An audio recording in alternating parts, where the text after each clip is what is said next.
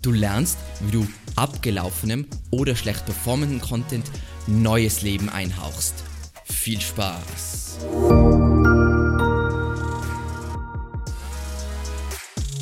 Mein Name ist Alexander Russ und SEO ist mein täglich Brot. Wir quatschen auf diesem Kanal über SEO und Content Marketing. Wenn du lernen willst, wie du nachhaltig Kunden über deine Website gewinnen kannst, dann abonniere jetzt gleich diesen Kanal. In dieser Folge unterhalten wir uns darüber, wann eine Content-Überarbeitung sinnvoll ist, was man überhaupt überarbeiten kann, um damit SEO-Ergebnisse zu erzielen und warum das Konzept überhaupt funktioniert. Zu guter Letzt sehen wir uns dann noch Schritt für Schritt an, wie der Prozess konkret aussieht. So, wir haben also unseren Text geschrieben, unsere Seite publiziert und das Ganze ist jetzt eine Weile online. Wann macht es jetzt Sinn, eine Content-Überarbeitung oder Content-Reoptimierung zu starten. Es gibt typischerweise vier Szenarien. Natürlich gibt es mehr Szenarien, aber das sind die Klassiker. Die Rankings stecken eine Zeit lang fest. Also natürlich alles, wo man nicht in den, sagen wir mal, Top 5 rankt, ist nach einer gewissen Zeit einfach sinnlos. Das heißt, natürlich, wenn du eine Seite publizierst und die rankt nach einem Monat nicht in den Top 5, dann ist das ganz normal. Das heißt, du musst natürlich ein wenig, was die, die Nuancen betrachten. Wenn deine Seite jetzt super etablierte Brand ist, jetzt wie zum Beispiel Evergreen Media, wenn eine Seite bei uns nach nach drei Monaten nicht rankt zu unserem Fachgebiet, dann muss man sich das anschauen. Wenn du jetzt eher am Anfang stehst, kann es auch sein, wenn es nach zwölf Monaten noch nicht rankt, dann ist es immer noch im Rahmen des Möglichen, wenn das Keyword wahnsinnig umkämpft ist. Aber was ich mir am liebsten ansehe, sind Seiten zwischen Platz 5 und Platz 20 nach, sagen wir mal, sechs Monaten. Dann kann es natürlich sein, ich hatte eine Seite, die ganz, ganz toll performt hat und immer funktioniert hat und langsam über Monate verliert diese Seite an Rankings und somit an Traffic. Dann Szenario Nummer 3, der Content ist nicht mehr aktuell bzw. korrekt. Das heißt, damit einher könnte auch ein gewisser Brand Schaden gehen und Content Design ist verbesserungswürdig. Wie das oft entsteht, diese Situation ist, ich habe eine Webseite und die Arbeit laufen dann diese Webseite, publiziere neuen Content und es gibt einfach alte Beiträge, die sehr lang nicht mehr angefasst wurden und die haben einfach ein hässliches Design, sind nicht schön aufbereitet und so weiter. Und das sind typischerweise die vier Szenarien, wo ich mir überlegen würde, diese Seiten nochmal anzupacken, die Inhalte zu überarbeiten, äh, zu überarbeiten und die Gestaltung zu verbessern. So. Eine kleine Voraussetzung dafür, dass man jetzt wirklich eine Seite, vor allem die Inhalte überarbeitet ist, das passiert ganz oft bei Kunden von uns, die kommen mit irgendwelchen Seiten oder Blog-Einträgen, die sie geschrieben haben, ohne jegliche Nutzerzentrierung, ohne jeglichen Keyword-Fokus. Diese Texte sind sowieso Müll, da braucht man nichts machen. Also, außer die haben irgendeinen anderen Wert für die Webseite oder für das Unternehmen, ist Löschen in der Regel und Weiterleiten die beste Lösung. Also ich gehe jetzt davon aus, du hast einen sauberen Prozess, du hast schon halbwegs gute Seiten erstellt und ich nenne es jetzt am besten, du hast irgendwelche Best Practices, idealerweise Evergreen Media Best Practices befolgt diese Seiten kann man überarbeiten. Alles andere muss man sowieso komplett neu schreiben. So. Eine große Frage, die wir dann voll oft kriegen, ist, wieso funktioniert es überhaupt aus SEO-Sicht, dass man Content überarbeitet und dann wieder besser rankt? Was, was ist da, was steckt da dahinter? Was sind da die Aspekte? Ähm, natürlich, ich bin jetzt nicht in-house bei Google, aber was wir so herauskristallisiert sind, haben, ist auf jeden Fall mal Freshness. Google liebt einfach frische, aktuelle, neue Inhalte und einfach generell Content Updates oder wie ich es gerne nenne, Content Upgrades. Das heißt, sie lieben es, wenn die Seite besser wird mit der Zeit. Dann Vollständigkeit und Relevanz. Wenn du ja Inhalte überarbeitest, dann bietest du in der Regel ja bei der Überarbeitung mehr Kontext und schärfst bei den enthaltenen Entitäten nach. Das heißt, Google kann besser einstufen, zu welchen Keywords diese Seite relevant ist. Dann natürlich, was ich eigentlich eh schon angesprochen habe, Seitenqualität. Wenn du die Seite überarbeitest, dann verbesserst du sie ja und der Google-Bot reagiert einfach wahnsinnig positiv auf die Erhöhung der Seitenqualität und zu guter Letzt, und das ist wirklich so Oldschool SEO, ist Reifung. Es ist ja so, je länger eine URL indexiert ist, desto besser rankt sie. Das ist jetzt mit einem kleinen Twist zu beachten. Wenn du jetzt eine uralte URL hast und da ist immer der gleiche Content, dann ist es typischerweise so, dass die URL mit der Zeit eher anfängt an Rankings zu verlieren, weil ihr die Freshness fehlt.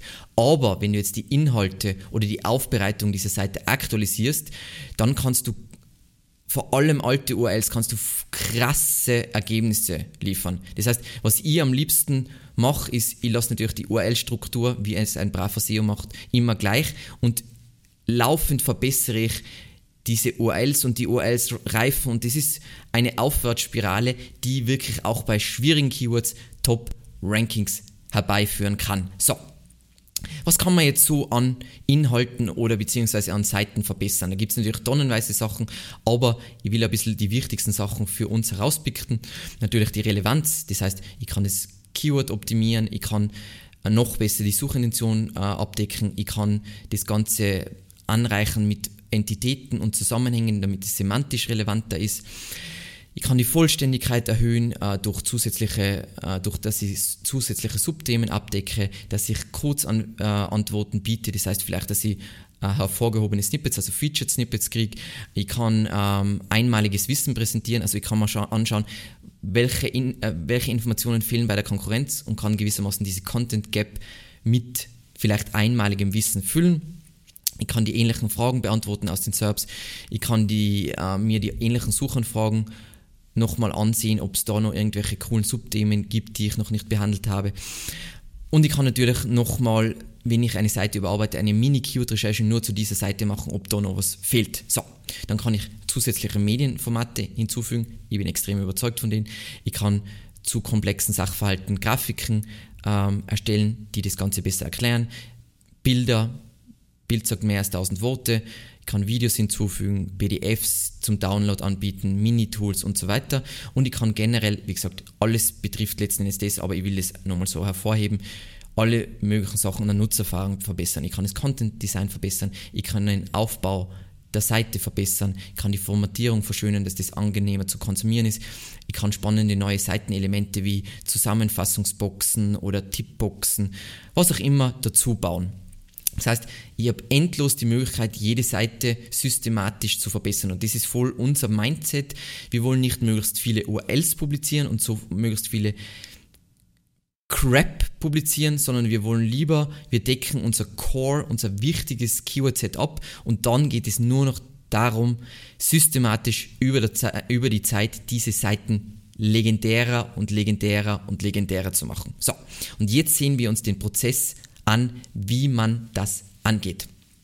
Schritt Nummer eins: Finde sinnvolle Keyword-Seitenpaare für die Content-Reoptimierung.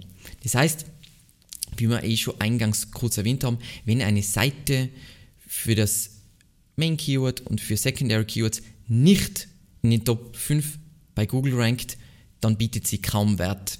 Weil ihr kennt die, die Klickratenkurve ab Platz 5 geht es nicht besonders ab, wenn man ganz ehrlich ist. Das heißt, was ich machen würde, in einem Keyword-Tool meiner Wahl, es muss nicht SEMrush sein, ich sehe mir mal an, ich habe jetzt da noch 4 bis 10 gefiltert, aber prinzipiell, das ist die Standardeinstellung bei SEMrush, ich schaue mir tendenziell 5 bis 10 an, ähm, sehe ich mir an die Keywords, wo ich diese Rankings habe, schaue mir diese Sachen natürlich die Seiten an, gibt es da überhaupt Potenzial, dass ich besser ranken kann, das werden wir alles betrachten.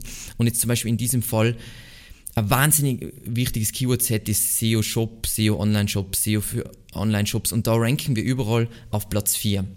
Macht mich nicht glücklich, hier will ich eigentlich besser ranken und so wähle ich das mal in erster Linie aus.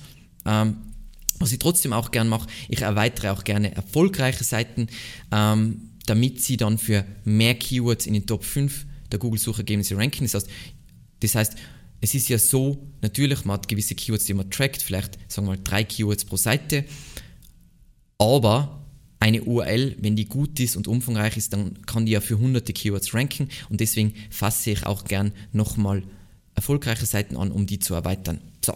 Aber eben idealerweise zielst du vor allem auf Seiten ab, die bereits ein Suchmaschinenranking zwischen Platz 6 und 20 oder 5 bis 20. Das ist der interessante Bereich. Da geht es jetzt nicht um den einzelnen Platz, aber du verstehst, in den Top 3 wird es dann richtig spannend. 4 ist auch noch halbwegs okay, aber danach wird mh, mm, nicht so toll. Passt. Schritt Nummer 2. Jetzt musst du kurz dir überlegen, du hast dir das jetzt mal grundsätzlich angeschaut und jetzt bedenkst du Suchvolumen, Schwierigkeitsgrad und Potenzial. Das erste, was du bedenken solltest, ist natürlich Potenzial oder auch Nähe zur Conversion. Das heißt, lohnt es sich, diese Seite anzufassen, lohnt sich das Ganze finanziell. Und dazu gibt es ein Video, wo ich ganz genau zeige, wie man hier priorisiert, weil das aus meiner Sicht der unterschätzteste Bereich in der SEO. Das Lustige ist, das Video war super unbeliebt, ist aber meiner Meinung nach eines von den wichtigsten Videos aller, aller Zeiten. Ähm, aber einfach, dass man diesen ROI im Blick hat. Dann nach Schwierigkeitsgrad. Das heißt, die Frage ist, kannst du hier, das ist ganz nett, du rankst jetzt auf Platz 5, sagen wir mal, aber kannst du hier überhaupt besser ranken? Und dazu gibt es auf unserer Webseite äh, einen hilfreichen Ratgeber zur Keyword Difficulty, wo du bestimmen kannst, kann ich hier überhaupt mit meinen Ressourcen besser ranken. Und dann natürlich nach Suchvolumen, das ist das Triviale, wie man sich das anschaut, ist, es kommt natürlich auf deine Nische bzw. das jeweilige Keyword an, was jetzt ein hohes Suchvolumen ist oder geringes Suchvolumen. Tendenziell ist natürlich mehr besser, wenn du diese anderen Aspekte schon betrachtet hast. Schritt Nummer drei: Suche nach anderen Seiten zu diesem Keyword auf deiner Webseite. Und das schauen wir uns jetzt ganz kurz an. Sagen wir mal, wir wollen jetzt für, was haben wir für ein Keyword gehabt? Ah ja, genau, SEO Shop. Jetzt schauen wir mal, was gibt es sonst für Content, außer diesen Ratgeber, den wir potenziell mal ins Auge gefasst haben, dass wir den überarbeiten, weil der einfach nicht mehr so frisch ist. Ähm, okay, gibt es jetzt da irgendwelche Seiten, die von der Intention her uns kannibalisieren? Es gibt natürlich die, die Leistungsseite SEO-Agentur für Online-Shops, aber SEO-Agentur für Online-Shops und SEO für Online-Shops, da ist die Intention anders. Das heißt, nein, es gibt jetzt da keine Kannibalisierung. Tendenziell ist es nämlich so, wenn du da schaust, ähm, ob es andere Seiten zu dem Thema gibt, musst du dir noch anschauen, kannibalisieren sich dies, haben die die gleiche Suchintention und so weiter. Ähm, es gibt da eh das super hilfreiche Video, wann du für ein Keyword eine eigene Seite machen musst. Das heißt zum Beispiel bei SEO Shop und SEO Agentur für Online-Shops brauchst du zwei unterschiedliche Seiten, weil das eine braucht informative Inhalte und das andere braucht kommerzielle Inhalte. So. Wenn du jetzt nicht die Situation hast wie bei uns, sondern du hast jetzt ähm, mehr Seiten, die für dieses Keyword wirklich relevant sein können, ähm, wenn die vorhanden sind, musst du dir die Frage stellen, bedienen die unterschiedliche Suchintentionen, ist, ist, es vorhanden, äh, ist es sinnvoll? Wenn die Antwort Nein ist, dann würde ich die Inhalte auf der trafficstärksten URL zusammenführen und die anderen URLs per 301 Redirect auf diese URL weiterleiten. Es gibt dazu ein Video, wo ich ganz genau erkläre, wie du durch Content-Zusammenführung extreme SEO-Ergebnisse erzeugen kannst. So, wenn jetzt die Antwort Ja ist, dann eben ganz wichtig, nochmal klar differenzieren, was die jeweilige Suchintention ist, beziehungsweise das Main Keyword der Seiten ist. Das heißt, in unserem Fall, wir haben einen Ratgeber für Keywords so SEO, Shop, äh, SEO für Online-Shops und wir haben eine Leistungsseite für SEO-Agentur für Online-Shops. Aber da gibt es ganz klar zwei unterschiedliche Suchintentionen. So, dann kommen wir zu unserem Schritt 4 und zwar endlich geht's los, Überarbeiten der Inhalte. Und ich präsentiere jetzt mal meine bevorzugten Ansätze. Typischerweise den Zeitraum, in dem du diese Überarbeitung machst, aus unserer Erfahrung ist sowas wie jährlich. Das heißt, was ich mir als erstes die Frage, die ich mir als erstes stelle, ist die Suchintention noch dieselbe wie vor einem Jahr? Hat sich etwas an der Suchintention geändert? Für alle, die jetzt nicht wissen, was die Suchintention ist, gibt es ein Video, wo ich genau erkläre. Das ist letzten Endes der Zweck, mit dem, also der Grund, aus dem der User nach diesem Keyword sucht, was will er erreichen, das ist die Suchintention. Das heißt, wenn sich da was geändert hat, kann ich dahingehend natürlich mal meine Seite überarbeiten. Dann, ich kann natürlich neue Absätze zu Themen bzw. Fragen hinzufügen, die entweder neu sind, also in diesem Bereich neu, oder die ich bei meiner ursprünglichen Recherche vergessen habe. Dann, ich kann Keyword-Optimierung an prominenten Stellen durchführen, das heißt inklusive Google Snippet. Das heißt, ich schaue mir an Title Tag, Meta-Description H1 Zwischenüberschriften, erste 100 Wörter. Es gibt dazu einen Ratgeber über Keyword-Optimierung auf unserer Webseite. So, dann, was ich auch ganz gern mag, aber einfach so bei Oldschool-SEOs immer nicht so gut ankommt, aber aus unserer Erfahrung voll viel bringt, weil UX einfach so wichtig geworden ist, ist coole Grafiken zu erstellen, die Sachverhalte, vor allem komplexe Sachverhalte, besser verständlich machen und eben als Linkbait. Also ich habe Ihnen, glaube ich, in der letzten Folge oder nein, eine der letzten Folgen habe ich gezeigt, wie wir erstellen immer Grafiken und wie sogar große Portale dann unsere Grafiken verwenden, um Sachverhalte zu erklären und uns dann natürlich als Quellenangabe verlinken. Bam, nicht nur habe ich meine Seite verbessert, sondern gleichzeitig habe ich einen extrem guten Link gewonnen. So muss es sein. Dann natürlich Videos, erste Videos hinzufügen oder Videos aktualisieren. In unserem Fall, wir aktualisieren ja, wir publizieren so viele Videos und es gibt immer wieder neue Videos zu neuen Themen. Das heißt, wir, wenn wir Content aktualisieren, sehen wir uns auch an, ist das Video noch aktuell oder ist es veraltet und so weiter, aktualisieren das. Und was man natürlich verbessern kann oder überarbeiten kann an seiner Seite, ist Semantik. Wenn du jetzt semantisch was verbessern willst, ähm, finde ich ganz praktisch immer ein Tool wie Page Optimizer Pro, was einfach, das schaut sich die Google Entities an, das schaut sich an, ob es irgendwelche anderen Begriffe gibt, die in diesem Kontext verwendet werden sollen und so weiter. Ist es jetzt der Game Changer, wenn du ein paar Wörter austauscht? Nein, in der Regel nicht, weil Google URLs meiner Meinung nach nicht zu einem späteren Zeitpunkt so bewertet aber natürlich ist es trotzdem wieder Verbesserung und kann zu kleinen Ranking-Verbesserungen durchaus führen. Und ich mache das wahnsinnig gern, deswegen ist es auch in meine bevorzugten Ansätze drin. Dann kommen wir zu Punkt 5 und zwar, wir publizieren die Seite neu, das heißt, publizieren ist das falsche Wort, wir drücken aktualisieren, zum Beispiel in WordPress und schauen, dass die Seite aktualisiert ist. Wichtig ist eben, alte URL behalten, idealerweise außer es geht nicht anders, ähm, einfach damit wir diese History zur URL aufbauen. Wichtig ist, dass du natürlich, das ist nämlich oft standardmäßig nicht so bei vielen CS, CMS, CSM, CMS ist bei mir immer ein Problem, ähm, dass du das Veröffentlichungsdatum aktualisierst. Es gibt ein Video dazu, weil das Veröffentlichungsdatum ist voll wichtig für Google, auch um Freshness zu erkennen und das sollte immer sauber auf deiner Seite sein, im gleichen Datumsformat und vor allem in einem Datumsformat, was Google versteht.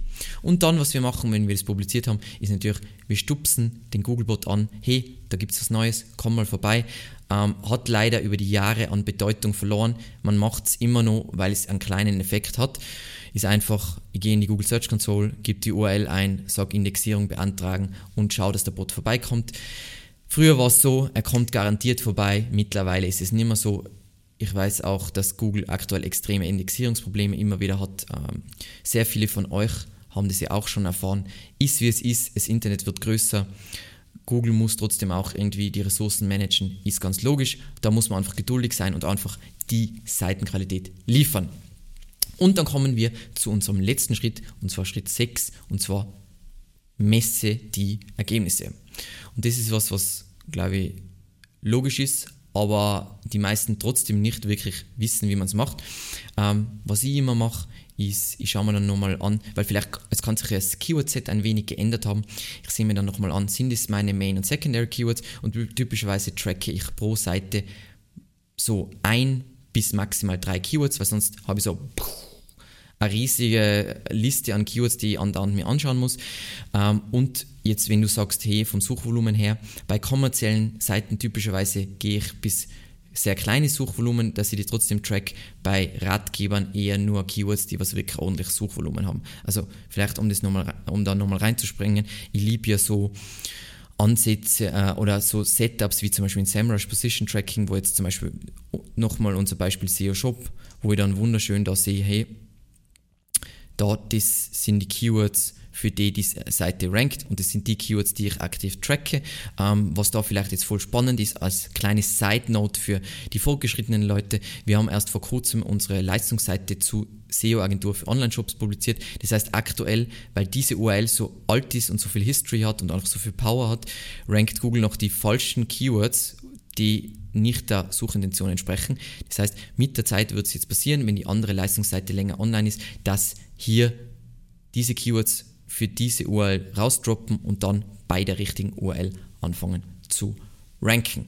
So, nur eine kleine Side Note für Leute, die voll fortgeschritten sind. So, dann, ähm, was man, das ist natürlich das wirklich Position Tracking, was ja nicht in nicht perfekt ist, was natürlich perfekte Daten liefert, ist die Google Search Console. Da schaue ich mir wahnsinnig gern an, pro dieser Seite, die ich überarbeitet habe, für wie viel rankt die jetzt für mehr Keywords als vorher, äh, kriegt die jetzt mehr Impressionen, kriegt die mehr Klicks und so weiter. Das kann ich mir alles wunderschön im Leistungsbericht von der Google Search Console anschauen. Wie gesagt, ich habe diese Seite jetzt nicht überarbeitet, die ist geplant zur Überarbeitung, aber nur um das zu zeigen. Ähm, wir haben jetzt auf diese Shop-URL hier einge ähm, eingeschränkt. Und dann kann ich jetzt natürlich mir anschauen, für welche Suchanfragen rankt die, ähm, wie ist die durchschnittliche Position, natürlich müsste ich jetzt noch filtern nach Land und so weiter, aber da kann ich jetzt voll schön in Kombination Position Tracking, einfach um die Übersicht zu behalten und dann die Feinanalyse in der Google Search Console hat das die gewünschten Ergebnisse gebracht, weil man muss ja immer bewerten, hat sich der Aufwand gelohnt, damit man dann die nächsten Seiten, die nächsten Schritte, die nächsten SEO-Maßnahmen einleiten kann. So, wieder ganz ein wichtiges, ganz ein wichtiges Content-Thema. Einfach seht es niemals so, ich mache jetzt diese Seite und fertig, forever, alles okay, sondern seht es so, ich mache die Seite und über die Zeit perfektioniere ich die Seite. Es wird immer, eine Seite ist nie perfekt. Es gibt immer neue Sachen, die du machen kannst, weil du mehr Ressourcen hast. Vielleicht Plötzlich hast du die Ressourcen, dass du Grafiken machen kannst. Plötzlich hast du die Ressourcen, dass du Videos machen kannst. Plötzlich kannst du das Design überarbeiten, weil du jemanden im UX-Design hast, was auch immer. Es gibt immer Potenzial, dass Seiten noch besser sein, egal ob das ein Ratgeber, eine Shop-Kategorie-Seite oder eine Landingpage ist und so weiter. Es gibt immer Potenzial nach oben. Und in der nächsten Folge unterhalten wir uns, in der letzten Folge dieser SEO-Texte-Serie, unterhalten wir uns über Content Design. Wahnsinnig unterschätztes, unvorstellbar wichtiges Thema freue mich schon drauf. Vielen lieben Dank fürs Zusehen und bis zum nächsten Mal. Ciao.